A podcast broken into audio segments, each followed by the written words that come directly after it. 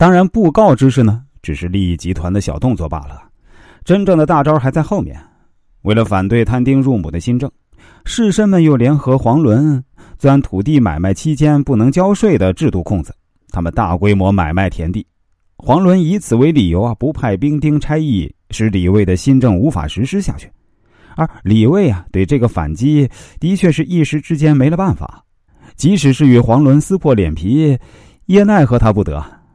不过李卫毕竟是李卫，知道这样硬来不行。于是就通过清理冤案来对付黄伦，来杀鸡给猴看。这里大家注意一下啊，巡抚身为一省的最高长官，一般来说，即使是按察使黄伦位高权重，也不会这样明目张胆的跟他对着干。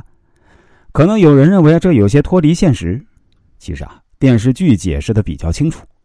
一个是当时啊，士绅集团反对新政，大家都反对，所以啊，他有些有恃无恐。还有呢。他是年羹尧的人，年羹尧当时刚刚立下了西北大捷，可谓是如日中天。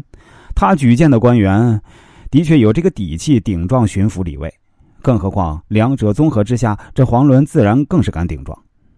而电视剧之所以这样安排啊，还有一个深意，就是以此透露出年羹尧搞的年选官员都是贪污腐败之辈，侧面说明年羹尧的飞扬跋扈和对朝廷的危害。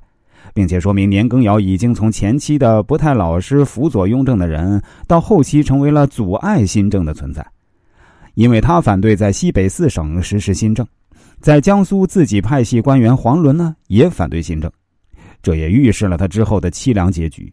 毕竟啊，为了新政的延续，雍正连儿子弘时都杀了，对于年羹尧这样的拦路虎啊，他自然不会心慈手软。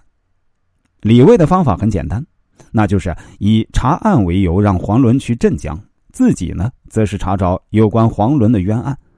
他很聪明，只找黄伦一个人的范围啊，就限定黄伦一人身上，免得牵连太多，反而起不到杀鸡给猴看的作用，还会使这群官员人心惶惶，甚至鱼死网破。于是啊，李卫查到了刘王氏的冤案。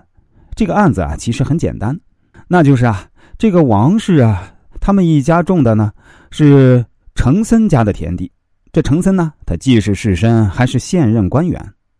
这程森啊，就贪恋他的美色，找了个机会把这个王氏给强占了，又放火烧了他家的房子，杀了他公公和儿子。事情到了官府，黄伦是收了程森的钱，又以替刘王氏申冤为由啊，又霸占了他。这两头都抓了。完事以后啊，自然也是翻脸不认人，那联合程森诬陷刘王氏。李卫以刘王氏冤案最终扳倒了反对新政的按察使黄伦，杀鸡给猴看以后啊，其他官员自然是害怕了，于是啊藩台马上表态支持新政，至此啊李卫试行新政才算初步成功。